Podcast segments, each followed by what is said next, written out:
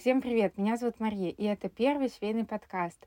Я вам сегодня с двумя новостями. Во-первых, это финальный эпизод первого сезона, а во-вторых, к финальному сезону у нас появился саунд-дизайн. Я его, правда, не заказывала, но соседи решили добавить нам звук молотка и дрели. Не переживайте, не на всем разговоре, эпизодически. Надеюсь, это никак вам не помешает. Разговор вышел очень полезный, поэтому желаю вам приятного прослушивания. Поехали!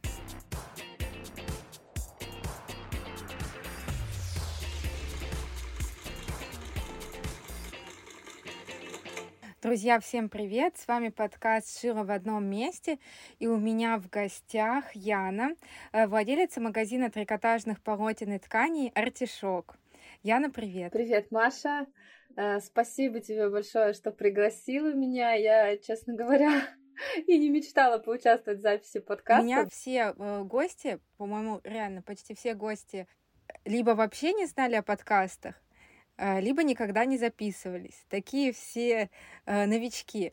Вот ты хотя бы слышала, что такое подкасты? Слышала, безусловно, еще работая в свою бытность в офисе, я с удовольствием их слушала, сидя за компьютером, слушала радио, слушала подкасты, поэтому я очень даже знакома с этим видом контента. Смотри, сегодня предлагаю поговорить об излюбленном материале всех э, швей. Боюсь назвать его тканью. Это же не ткань, да? Ты меня побьешь? Бить не буду о трикотаже, об этом полотне. Мне кажется, сложно найти гардероб, где сейчас нет э, хоть одного изделия из трикотажа. Давай сразу начнем с самого такого основополагающего про качество трикотажа. Какое бывает? Так, ну давай э, я начну с того, что почему трикотаж это не ткань, самое основное. Отличие от трикотажа в том, что его вяжут. Вот как мы все знаем, с детства вязаны шарфы, шапки и носки. Вот такой же, собственно, принцип у производства трикотажа. А ткани их ткут. Да. Как не запутаться в качестве? На самом деле существует всего три основных качества трикотажа. Это пинье, это ринг или карде, это среднее качество, и open end. Open end это самое э, плохое качество трикотажного полотна.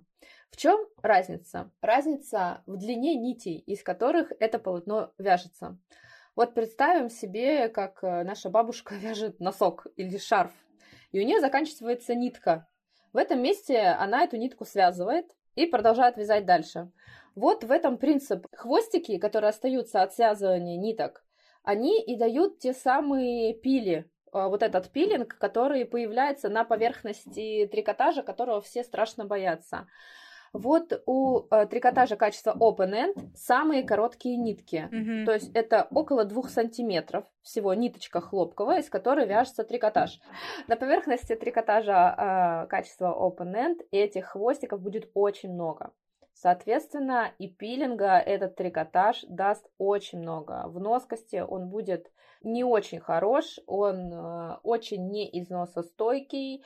Э, чаще всего это стопроцентный хлопок, потому что это самый дешевый вид производства, потому что это самые короткие нити, и этот трикотаж производится, так сказать, по остаточному принципу, э, что осталось от производства другого вида трикотажа, более качественного. Вот эти ниточки короткие, но они тоже, конечно, проходят там свой определенный отбор. Да, добавлять лайкру невыгодно, потому что это очень дешевый трикотаж, mm-hmm. а лайкра дорогая. Вот все, что мы видим в, в таких магазинах, как твое, Глория Джинс, не побоюсь этого слова, чаще всего это open end или карде. Это средний, э, среднее качество.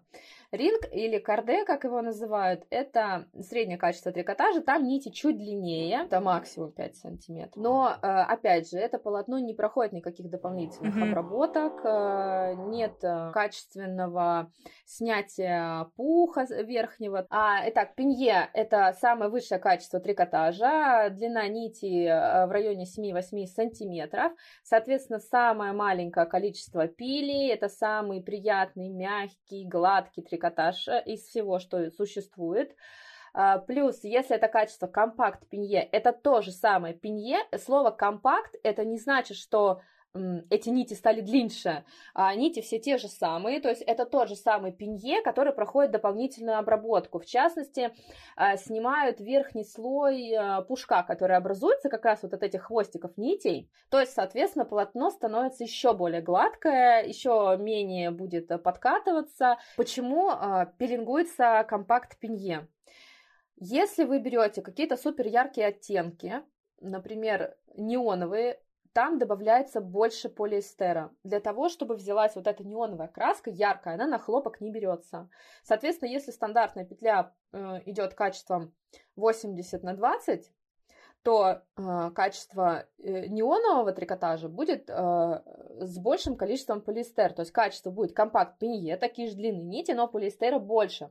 Соответственно, чем больше полиэстера, тем а, больше подверженность а, пилингу этому, тем самым катышкам. То есть э, есть мнение, что а, этот трикотаж скатается быстрее. Но тут, опять же, нужно тестировать. Я про серый меланж еще слышала. Серый меланж. Что Господи, с этим серым меланжем, что у нас было, просто у нас была одна сумасшедшая просто женщина, которая купила у нас этот серый меланж, она, видимо, вообще не знакома была с этим видом трикотажа, она не знает, что это, плюс она не спросила, как бы, если ты не знаком, спроси, ну, как бы, есть же мнение про меланж, мне кажется, уже все знают, что он пилингуется, но не бывает чудес, потому что туда вплетаются параллельно, ой, угу. перпендикулярно долевой нити, вплетаются коротенькие совсем ниточки. Ну, хвосты-то от этих ниточек куда деваются? То есть, ну, они по-любому, они же торчат на поверхности этого трикотажа, и от этого никуда не деться. Вот этот э, самый известный красивый меланжевый эффект и достигается за счет вот этих коротких разноцветных нитей он по-любому будет пеленговаться быстрее обычного футера, какой бы по составу и качеству он не был. Вообще, меланж нельзя стирать большими отрезами. Если я рекомендую стирать трикотаж перед э, пошивом, особенно если вы шьете себе, то меланж стирать нельзя перед пошивом. То есть это минус одна стирка в будущем, по-любому, потому что он через какой-то период времени все равно начнет пеленговаться. Но особенность пилинга меланжа, меланжа в том, что эти катышки легко убираются. То есть с поверхности машинкой вы собираете эти катышки, или кто-то бритвой это делает, но с бритвой нужно быть аккуратной. Я один раз до дыр побрила свою кофту. Переусердствовала. Вот. Так вот ты сказала, я тоже не понимаю, в чем проблема именно пилингования. Можно ведь просто машинка для катышков убрать это и все. Но на самом деле пилинг бывает разный. Бывает такой пилинг, который не убирается ничем. То есть такие колтуны маленькие, они прям вот как прилипшие к этой поверхности. Mm. То есть прям вот скатываемость такая, ну знаешь, наверное, бывает такая вот как ребристость появляется на трикотаже, а, это не убирается. Вот эти катышки, которые образуются в частности на меланже, очень легко убираются машинкой или чем-то другим, кто чем умеет, собственно говоря. Вот. Но у нас был дикий скандал на все швейные чаты. Эта женщина прошлась, не поленилась, написала везде, в каждом швейном чате, какой плохой она купила у артишока трикотаж, и то, что магазин такой секой. Она мне писала кучу каких-то оскорбительных сообщений, угрожала мне Роспотребнадзором, что я не прислала ей чек. Я говорю, слушайте, чек пришел вам на почту. Я старалась с ним максимально лояльно общаться, но бывают люди, которые не ждут никакого лояльного общения, им нужен просто скандал и шум. Но, в общем, ситуация была, я, конечно, тогда стрессанула дико. Есть такое мнение, что стопроцентный хлопок это круто. Ну вот а, в, именно в отношении трикотажа наличие полиэстера и лайкры это скорее плюс, чем минус. Объясню почему. Потому что трикотаж полотно эм, подвержено вытягиванию. Для того, чтобы стопроцентный хлопок э, вернуть назад, нужна какая-то нить, которая будет пружинить туда-назад, туда-назад. Понимаешь, да? То есть, когда ты носишь, у тебя вытягиваются коленки. Ты постирала, хоп, коленок нет. Там, ну, вот такая история. А и бывает, хоп, и коленки все равно есть. Если хлопок, а коленки все равно будут э, сто процентов, потому что нет вот этой нити, которая пружинит. То есть хлопок — это нить не эластичная. Поэтому добавляется лайкра и добавляется полиэстер э, для того, чтобы, во-первых, повысить износостойкость, Во-вторых, чтобы была возможность выкрашивать в какие-то крутые цвета, которые мы все любим, потому что стопроцентный mm-hmm. хлопок не берет в себя какие-то супер яркие классные оттенки. Обязательно должна быть примесь синтетики трикотаж э, не очень высокого качества, и это еще и стопроцентный хлопок, то пилей будет много. Если очень много полиэстера, то тоже пилей будет много. То есть содержание до 30% полиэстера это хорошо, если он пенье э, и компакт пенье соответственно. Про вид трикотажа всех всегда интересует э, изнанка трикотажа, особенно начес. Вот почему он скатывается, может ли он, не знаю, меньше скатываться, и вообще какие бывают виды начеса, потому что я увидела у тебя, что есть микроначес. Впервые вообще. До этого Очень не видела. классное, кстати, полотно вообще. Если ты с ним еще не знакома, то обязательно стоит познакомиться, потому что это сплошное удовольствие с ним работать, его носить. Начес там, конечно, весьма условный. То есть это mm-hmm небольшое количество пуха, а, пробитое в петлю диагональную, то есть совсем-совсем небольшое. А, его э, вот э, кто не любит э, пухлые начесы или кому жарко бывает в пухлых начесах, или вот летом, например, вечером в принципе тепло, но в футболке не пойдешь. И вроде как начес не оденешь, как-то ну так. А, вот э, микроначес вообще классная вещь, особенно те полотна, которые у нас э, с велюр-эффектом, это просто тактильное удовольствие. А вот э, микроначес также закатывается? Так же, как что? Изнанки, как, как начес? Как начес. Кто сказал, что начес должен закатываться? Откуда это? Не должен. Ну, не должен. Ну, по крайней мере, после первых стирок качественный начес не должен закатываться. Да, тогда у меня, видимо, плохие новости для меня.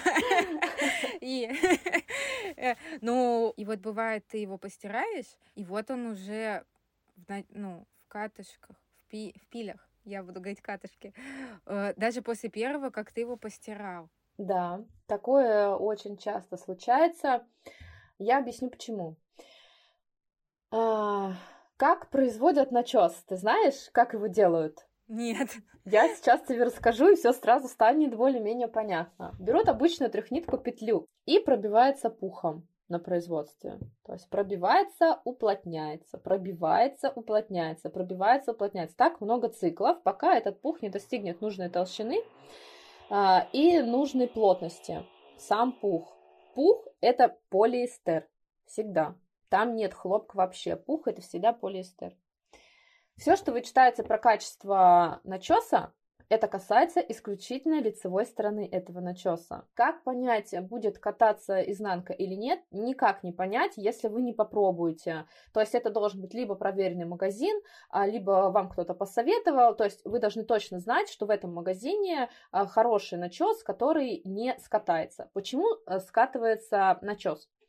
Потому что он плохо уплотненный, во-первых, может быть. То есть его пробили, плохо уплотнили, сэкономили на этом, и он начинается, вот эти длинные ворсинки, которые остаются, они не плотно друг к другу спрессованы, они начинают кататься. Вот этот начес, который после первой стирки превращается в тряпку с изнанки, вот это плохо уплотненный начес. Это стопроцентно э, проблема фабрики, то есть они на этом экономят. Почему бывает, что а, начес э, в воде, то есть руками вот так вот его берешь, снимаешь с него, и он слоями прям вот сходит, бывает. Это потому что плохо пробитый начес. То есть эти, этот пух, он плохо э, пробит в предыдущий слой, так скажем, а предыдущий слой плохо пробит в предыдущий слой, то есть они же как укладываются слоями, а, поэтому он начинает лезть. Все просто. Поэтому как узнать, будет ли э, кататься начес? Никак не узнать, только пробовать. Наш начес, например, вот мне пишут даже наши некоторые магазины тканей, писали, спрашивали, Яна, где мне взять такой начес, который не катается? Ну, я никому не рассказываю, потому что этот начес только у нас. Я могу заявить вот со стопроцентной ответственностью. И этот поставщик начес работает только с нами. Больше такого начеса нет ни у кого. Я пожалела, что ты уже отправила мне ткани, мои полотна, потому что я захотела себе начес. Мне еще начес э, гораздо больше нравится. Э, да, вот, возможно, мне в нем жарко, потому что я такой более, наоборот, любитель прохлады. А, но мне нравится его структура, как выглядят толстовки именно из футера с начесом, чем из какой-либо другой. Ну, у меня был предыдущий футер, там другой я шила, что как будто он какой-то сопливый. Был обычный, в смысле, диагональ, и я так расстроилась, потому что я хотела толстовку какую-то такую, чтобы она вид имела презентабельный, а она как-то висела странно. Э, я рассказываю, у меня как будто в основном неудачный опыт с трикотажем. Потому что э, э, я сейчас вспоминаю, ну, то изделие, там были ошибки, я его в итоге папе отдала, у меня папа носит. Это была худи Амина э, размера S, и она налезла на моего папу 56 размера. Он был счастлив.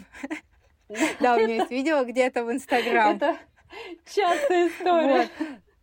Это частая история. Да, то есть туда вообще влезет. Я причем до этого купила выкройку обычную ему, 56 а, размера или 54 мне не влез. А потом он мне недавно говорит, ты же можешь мне шить? Мне же вот эта выкройка подошла. Я говорю, да, похоже, буду шить тебе по ней.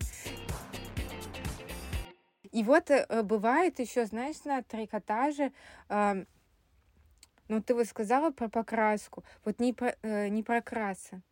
Иногда такие это тоже связано с э, именно на моменте производства сырья, что что-то не так, да? У меня просто иногда кажется, что я его постирала перед пошивом, и на нем есть э, пятна. Но это явно не порошок, а как будто он местами уже выстирался. Такое может быть? А ты хорошо просматриваешь полотно перед стиркой? А, нет. Я же тебе сказала. Яна, я же тебе сказала. Я не доточный человек. Вот. Поэтому невозможно определить, э, э, где были эти пятна ну, то есть до стирки перед пошивом нужно да. Э, растянуть все полотно, оценить, если там какие-то, не знаю, зацепки, дырочки, не прокрасы. Да, обязательно, потому что все претензии по ткани принимаются до стирки и раскроя полотна. По поводу непрокрасов. Это никак не связано с сырьем, а на производстве все полотна изначально белые. Я, наверное, тебе сейчас тоже открою Америку. Да, я поняла. Нет, нет, я знала это. Я, знаешь, как когда-то узнала, что, не знаю, может, садоводы меня поправят, я когда-то узнала тоже, что все гортензии белые, и они красятся только когда их поливают специальной краской. И про э, хлопок я тоже смотрела, видимо, видео на ютубе. Это я знала. Я знала, что он весь белый, а это все красит. Причем, по-моему, как раз черный сказали, э, хуже всего красится, насколько я помню. Не могу сказать по поводу черного цвета. Я об этом не знаю, не слышала, что он сложнее всего берется. Я могу сказать точно про цвет Василек, всеми любимый. Очень плохо ложится он э, на покраску, и Василек красят два раза полотна цвета Василек всегда окрашиваются дважды. Поэтому даже в закупке этот э, трикотаж всегда дороже, потому что он с двойным крашением. А, а что касается велюр эффекта, вот расскажи мне, или пич эффект, он, да, еще называется? Это разные а, вещи. А, это разные? О, да. боже мой. Угу. Да? Да, пич-эффект. Вот, э, я думаю, ты в курсе, бывает трикотаж, который прям гладкий. Вот он прям почти блестит это гладкое полотно. А бывает полотно, оно такое как будто бы немножко с пушком. Но оно не велюровое, когда его трогаешь, то есть ты понимаешь, что это обычный трикотаж, но вот э, оно такое как бы, ну, не гладкое, mm-hmm. то есть не блестящая у него поверхность, такой небольшой пушок у него присутствует. Вот это пич-эффект. Это неплохо, не хорошо, просто такой трикотаж. А велюр-эффект? А велюр-эффект – это немножко другая история. Велюр-эффект – это когда оно такое прям вот мягкое, бархатное. То есть ты трогаешь рукой, оно прям прям очень нежное. Так. Пич-эффект не дает такого ощущения. То есть это просто полотно и полотно. А когда это велюр-эффект, это несколько другая история. По поводу того, катается он или нет. Качественное полотно не должно кататься. То есть это не те хвостики нити, которые дают э, пилинг. Это специальное покрытие на полотне, которое дает вот этот велюр-эффект. То есть, по сути, там кататься нечему. И предлагаю перейти к такому животрепещущему вопросу э, для многих, потому что э, купил трикотаж, шил, носишь довольный, а у тебя потом раз и появляются дырки э, на швах. И всех интересует вопрос, какими иголками шить, и как вообще, что может произойти, произошло в пошиве вдруг, что у тебя потом в процессе эксплуатации это появляется? Так, ну, а, начнем с того, что иголки обязательно должны быть острыми.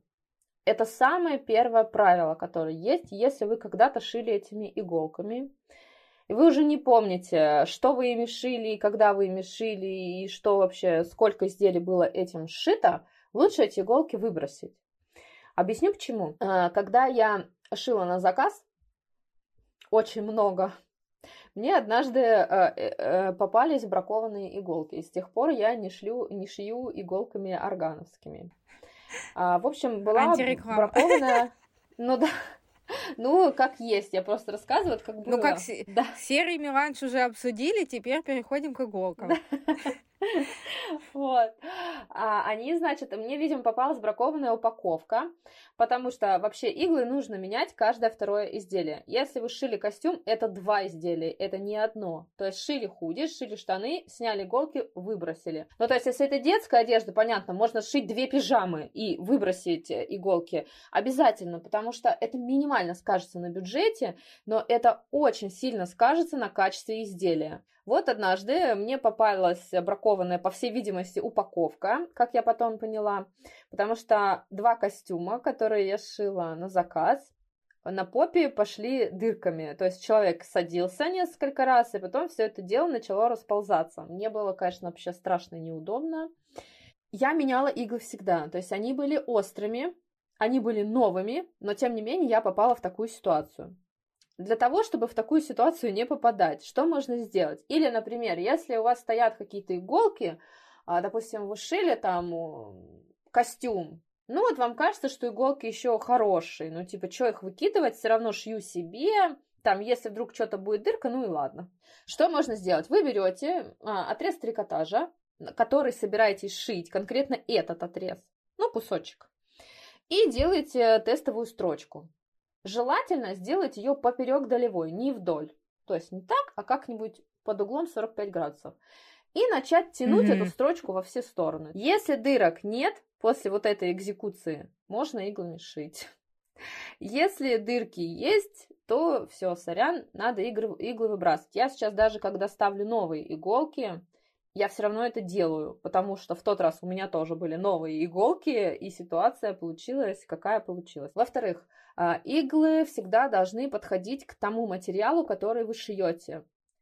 Не нужно шить кулирку 90 иглами стопроцентно получите дырки. Я даже начесы не шью 90 иглами, потому что они оставляют прям огромные дыры. Мне не нравится. Еще, конечно, все зависит от техники. У меня, допустим, оверлок прекрасно шьет 80-ми mm-hmm. иглами начесы и нахлесты капюшонов, вот эти, которых все страшно боятся, там оверлоки не берут. Мне не страшно. Он мне иглы не ломает, он начинает так скрипеть, если он не может пройти. Он просто останавливается и начинает рычать. А, и дальше просто не шьет. Обязательно стретч супер стретч или джерси. Иголки должны быть. Я все шью, ну, весь трикотаж я имею в виду, шью иголками джерси, просто потому что они дешевле. Я не знаю, почему они дешевле, но они дешевле. Но они прекрасно шьют э, трикотаж любой, не только джерси, поэтому я не вижу э, никакой необходимости переплачивать за иглы, за иглы Super Stretch, потому что они в полтора раза дороже. Мгм. А вот э, про иглы поговорили, а нитки? Вот ты когда э, шила на заказ или себе сейчас шьешь, ты какие нитки для трикотажа Я шлю, шью все универсальными нитками Дортак. Отличный ответ. Учитывая стоимость ниток сейчас, он нас полностью устраивает, я. А, Могу дополнить про нитки по поводу текстурированных, кстати, ниток. А, Многие спрашивают вообще, нужны Я не они, не пробовала. нужны. Вот, Не пробовала? Нет, ни разу. Ой, попробуй. Они не так дорого стоят. На самом деле их очень надолго хватает, потому что они продаются только большими бобинками. А, очень классная история для трикотажа, особенно для начесов. Эм, шов становится очень мягкий. То есть он и так, в принципе, эластичный, а тут плюс за счет вот этого вот угу. пушистых этих ниточек, они ставятся только на петлители, они никогда не ставятся на иголки. И э, строчка, во-первых, выглядит очень круто, и она очень мягкая становится. Что касается стоимости, и вы после всех этих событий, назовем их так, э, у вас было какое-то повышение? Да, у нас было довольно существенное повышение, потому что мы старались максимально долго держать цены которые у нас были, но в какой-то момент мы просто поняли, что если мы будем продолжать в том же духе, мы просто больше не сможем ничего купить. А, некоторые стали писать, вот, вы же это, у вас закупка была там по старым ценам, зачем вы повышаете? Не все понимают э, механику ведения бизнеса, в частности магазина. Если ты продолжаешь продавать по старым ценам, когда текущие цены в три раза выше, ты просто не сможешь ничего купить в будущем. То есть мы, у нас была... Там тебе не хватит на закупку. Да, у нас потом. просто мы попали в такую ситуацию, что э, помимо всех обязательств, которые на нас остались, никто их не убрал, а это зарплаты, аренда там и так далее. А плюс ко всему мы попали в такую ситуацию, что могли получить серьезный кассовый разрыв в том плане, что мы бы, грубо говоря, могли прийти к тому, что мы продали все, что у нас есть, а купить мы больше ничего не можем. Там мы продали 10 рулонов, а купить мы можем только 2. Ну, как бы понятно, что это стагнация и все. И можно, в принципе, закрываться. Поэтому деваться было некуда. И мы сами вообще не рады были, что такая ситуация, что мы вынуждены повышать, что такой трэш вообще происходит с долларом. Уж никто не старался нажиться на этой ситуации. На чужой беде не разбогатеешь, просто все старались выплыть и как-то выжить, потому что э, ситуация была очень сложная. Она сложная и сейчас, потому что вот этот курс доллара красивый, который меньше 60 рублей, который показывают по телевизору, по нему никто не работает. Ну, то есть, э, как работают поставщики? Приоткрою завесу тайны. Они же работают э, с Турцией. Турция работает с долларами. Для того, чтобы купить что-то в Турции, даже если это официальный дистрибьютор и представительство в Москве, они должны купить доллары здесь и оплатить долларами в Турцию. А доллар купить за 58 рублей невозможно. Они покупают его совсем по другим деньгам. То есть это вот ЦБ его торгует его по 58. А курс покупки-продажи, он вообще другой. А что касаемо перспектив наличия, у вас э, наблюдаются какие-то проблемы с поставщиками или можно не переживать, все в наличии так и останется. Нет, на данный момент никаких проблем с поставками нет. Все идет, э, все идет медленнее, потому что есть а, проблемы на границах, но оно все идет и едет. И по поводу цен а, мы уже дважды снижали цены. То есть то, что у нас было э, в период самой пиковой этой проблемной ситуации, у нас сейчас цены прилично сниженные. Мы, э, я сразу могу сказать, что мы уже никогда не вернемся к прежним ценам. Никогда этого не будет, потому что все, наверное, видели цены в магазинах, а, продуктов и так далее. Мы тоже люди, нам тоже нужно на что-то жить. А еще такой вопрос я хотела узнать а, по ассортименту вашего магазина. Сейчас еще поговорим. А мне интересно, какой самый есть у вас э, статистика же, самый продаваемый цвет? Самый продаваемый цвет, это очень зависит от сезона. Сейчас могу точно сказать, что это Very Perry. Во всех полотнах Very Perry улетает просто. Он еще не надоел. Видимо, нет, не все себе еще все успели из него сшить. У нас сейчас Вэри Перри представлен во всех полотнах, наверное, кроме джерси. Да, я видела. А, сейчас пришла двухнитка Вэри Перри, я еще ее не анонсировала. И лапша. И лапша есть, и трехнитка. Микроначес закончился, кстати. Ну, это понятно, это задается трендами, э, трендом э, цвета этого года. А вот так в целом нет? Мне просто вот интересно, какие чаще покупают цвета? Э, у меня с сестрой есть э, шоурум оправ, и я все время, когда мы выбираем очки у поставщиков, э, я выбираю все яркое. Солнцезащитные. А в итоге потом покупают только черные и коричневые, потому что или э, сестра вяжет косынки, я всегда ей давай вот такой розовый, давай вот этот зеленый. В итоге купили только серые и бежевые.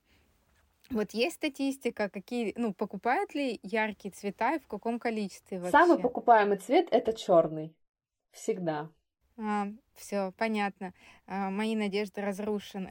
Ты знаешь, еще есть такая тенденция. Я э, уже давно это поняла для себя, и сейчас, когда мы выбираем цвета, я э, окончательное решение оставляю за мужем, потому что у него не избитый как бы взгляд, у него нет каких-то особых предпочтений цветовых, ему по сути, по барабану, он пальцем показывает вот этот, вот этот и вот тот. Там, если я сомневаюсь, он делает окончательный выбор уже не раз проверено, что я говорю, это какая-то фигня. Никто это не будет покупать. Мне вообще цвет не нравится. Он мне каждый раз говорит, если тебе не нравится, значит точно будут покупать. И так и получается. Мы его привозим, и его начинают прям покупать, покупать. Я говорю, господи, ну почему же его покупать? Ну он же вообще, ну мне не нравится. Он говорит, если тебе не нравится, значит точно берем. вот. Так что... Вот я также, видишь, выбираю очки, подстать себе яркие эти, а потом всегда говорю вот эту фразу, тоже, э, э, типа, если что, себе заберу. У меня и так уже много очков. так что это, если что, оно превращается потом, конечно, в такой минус. А что касается планов, я видела, что э, в ассортимент уже достаточно давно добавились ткани. Да. Да, теперь у вас в магазине есть и леоны, джинса, и эко-кожа. Угу. Что-то еще не назвала? Или все ткани? Подкладочная есть. есть. А, подкладочные. Э, что касается дальнейших планов, будете ли расширять ассортимент или что нас ждет? Да, обязательно будем расширять ассортимент. Ближе к осени есть у нас в планах, не буду пока раскрывать тайну, но э, есть э, в планах пополнение ассортимента очень нужными тканями, которых сейчас у нас нет. Это не трикотаж и это не джинса, э, это больше сезонные ткани, так скажем. Так, но мы погадаем, погадаем, что это. Надеюсь, что все получится. Ну, в частности, это мы хотим э, добавить курточные ткани. Не могу пока точно сказать, какие они будут. И мы планируем э, в ближайшее время появиться, наконец, уже на Wildberries. Потому что мы уже давно собираемся, у нас уже частичная работа проделанная. Но тут э, случилась вся ситуация, которая случилась, все подзастыло, подзависло. Ну, я надеюсь очень, что этим летом наконец-то наши полотна и ткани будут доступны для покупки на Wildberries. Это отличные планы. Я желаю, Яна, тебе удачи в них. Надеюсь, что все получится. Вот, спасибо тебе огромное за разговор. У меня, как всегда, куча пунктов, э, которые я делала не так, но для этого, в общем-то, я и создала этот подкаст и беседую тут с экспертами и с людьми, у которых больше знаний, чем у меня, чтобы учиться, чтобы сейчас э, э, прийти все перепроверить, где какие-то у меня дырки, что как тянется и так далее, и тщательнее выбирать трикотаж. Спасибо. Спасибо тебе большое еще раз, что ты меня позвала. Было очень интересно поговорить. Да, смотрите, мы э, обязательно оставим ссылку на сайт и на социальные сети магазина Артишок. И если у вас также есть вопросы, обязательно пишите, вам помогут. И если какие-то вопросы появились после подкаста, тоже мы с удовольствием ответим. Все, всем пока. Пока-пока.